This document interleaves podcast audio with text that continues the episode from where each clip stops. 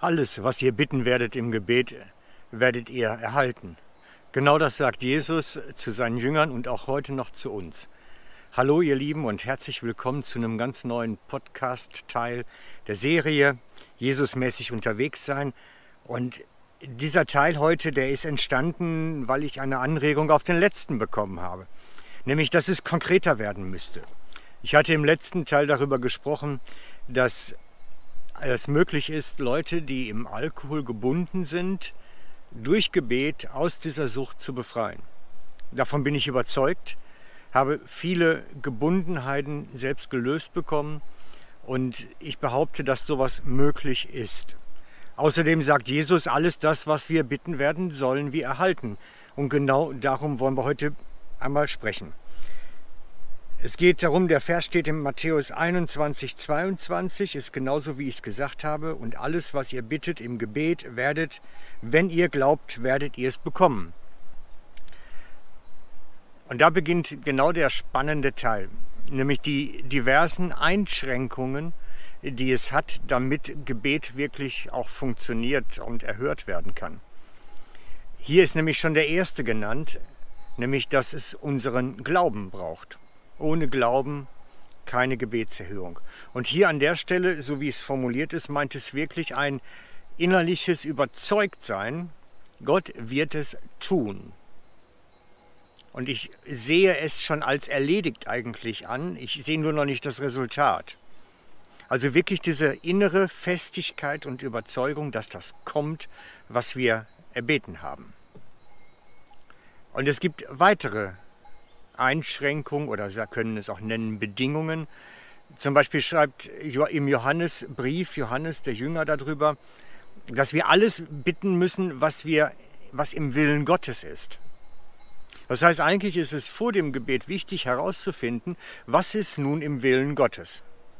In diesem konkreten Fall ist es im Willen Gottes immer drin, dass jemand, der als Kind Gottes in Gebundenheiten wirklich zwanghaft sich zerstört, wie durch den Alkohol, dass der frei wird. Es ist im Willen Gottes, dass Kinder Gottes befreit durchs Leben gehen und nicht gebunden. Von daher, wir sind, wenn wir für so jemanden beten, im Willen Gottes unterwegs. Ganz konkret funktioniert das so. Was uns dann zur nächsten Einschränkung führt. Die lautet, dass wir in der Autorität lösen sollen. Was ihr bindet und was ihr löst, sagt Jesus. Also es geht weiter im Matthäus 18, 18. Wahrlich, ich sage euch, alles, was ihr im, auf Erden binden werdet, soll auch im Himmel gebunden sein. Alles, was ihr auf Erden lösen seid, soll auch im Himmel gelöst sein. Ich habe schon mal gesagt, ich denke, dass an der Stelle das, Welt, das, das Wort mit unsichtbare Welt auch ausgetauscht werden könnte. Also alles, was ihr auf, in der sichtbaren Welt binden werdet, soll auch in der unsichtbaren Welt gebunden sein. Und alles, was ihr in der sichtbaren Welt lösen werdet, soll auch in der unsichtbaren Welt gelöst sein. Wir können Dinge in der unsichtbaren Welt lösen. Und Jesus sagt ganz klar, ihr sollt lösen. Das heißt, wenn ich anfange zu beten für so eine Person, die jetzt im Alkohol gebunden ist, dann sage ich nicht, Jesus, mach doch bitte, bitte. Oder Gott, mach doch bitte, bitte. Oder sende deine Engel.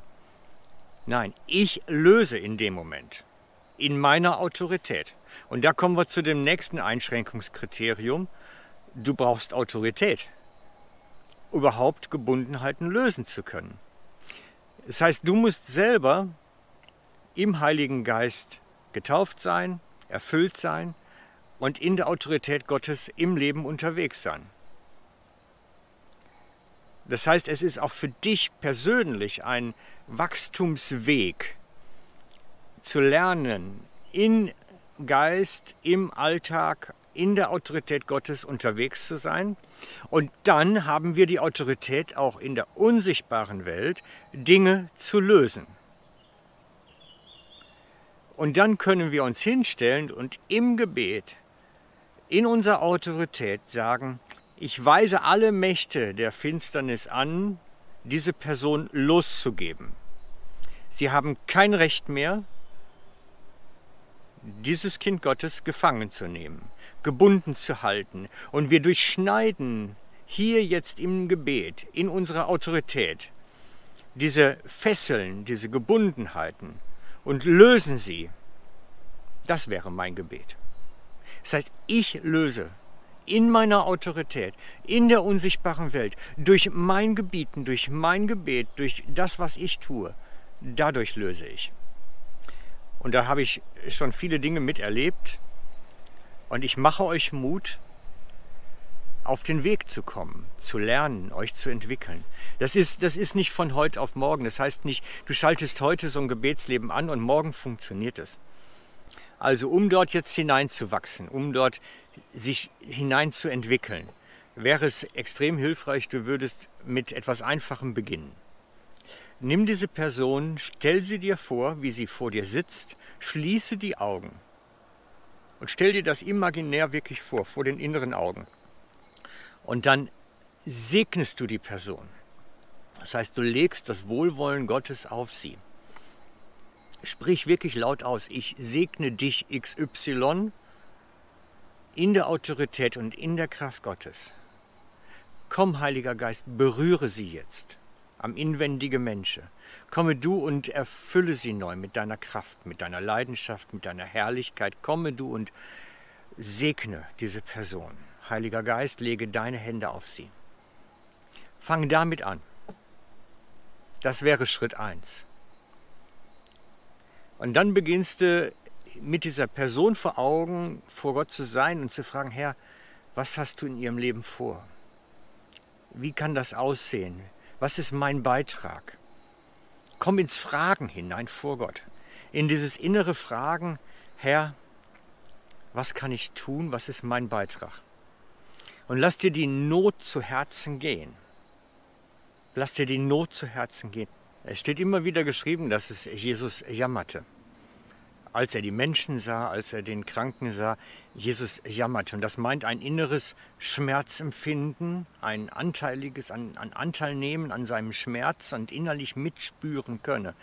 Und das ist auch für uns wichtig, dass wir es an unser Herz kommen lassen, dass es uns jammert, wenn wir Kranke sehen, wenn wir Bedürftige sehen, dass es uns jammert, unser Herz berührt. Und darin kann Gott etwas tun und kann uns Dinge zeigen die er vorhat, die er bewegen möchte.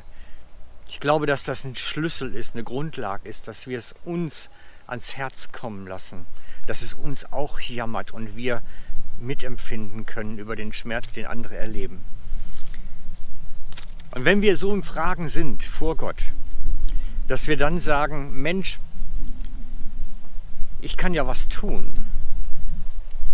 Den Segen habe ich schon auf die Person gelegt, Gottes Wohlwollen habe ich auf die Person gelegt. Ich habe jetzt gefragt, vielleicht habe ich sogar erkannt, Gott möchte, dass dieses Kind Gottes frei ist von den Gebundenheiten. Und dann stelle ich mich hin und versuche mal zu entdecken, was passiert, wenn ich jetzt Gebundenheiten löse.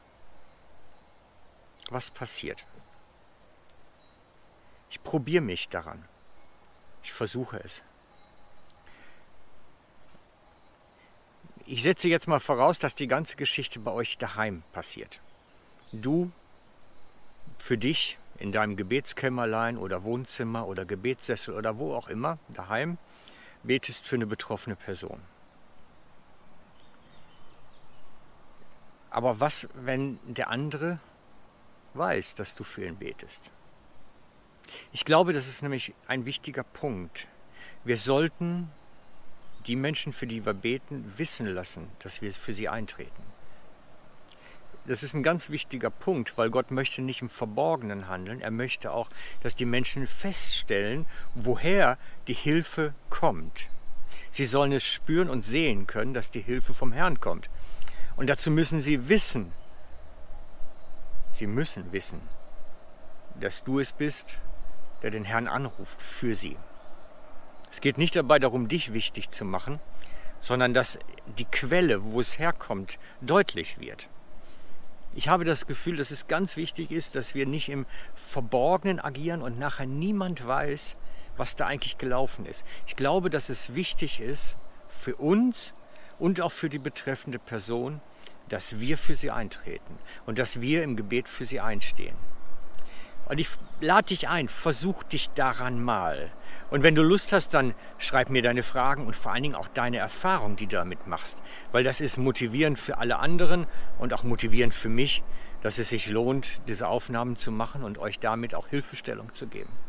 Ich segne euch heute und bin bei euch ganz herzlich für heute. Euer Frank.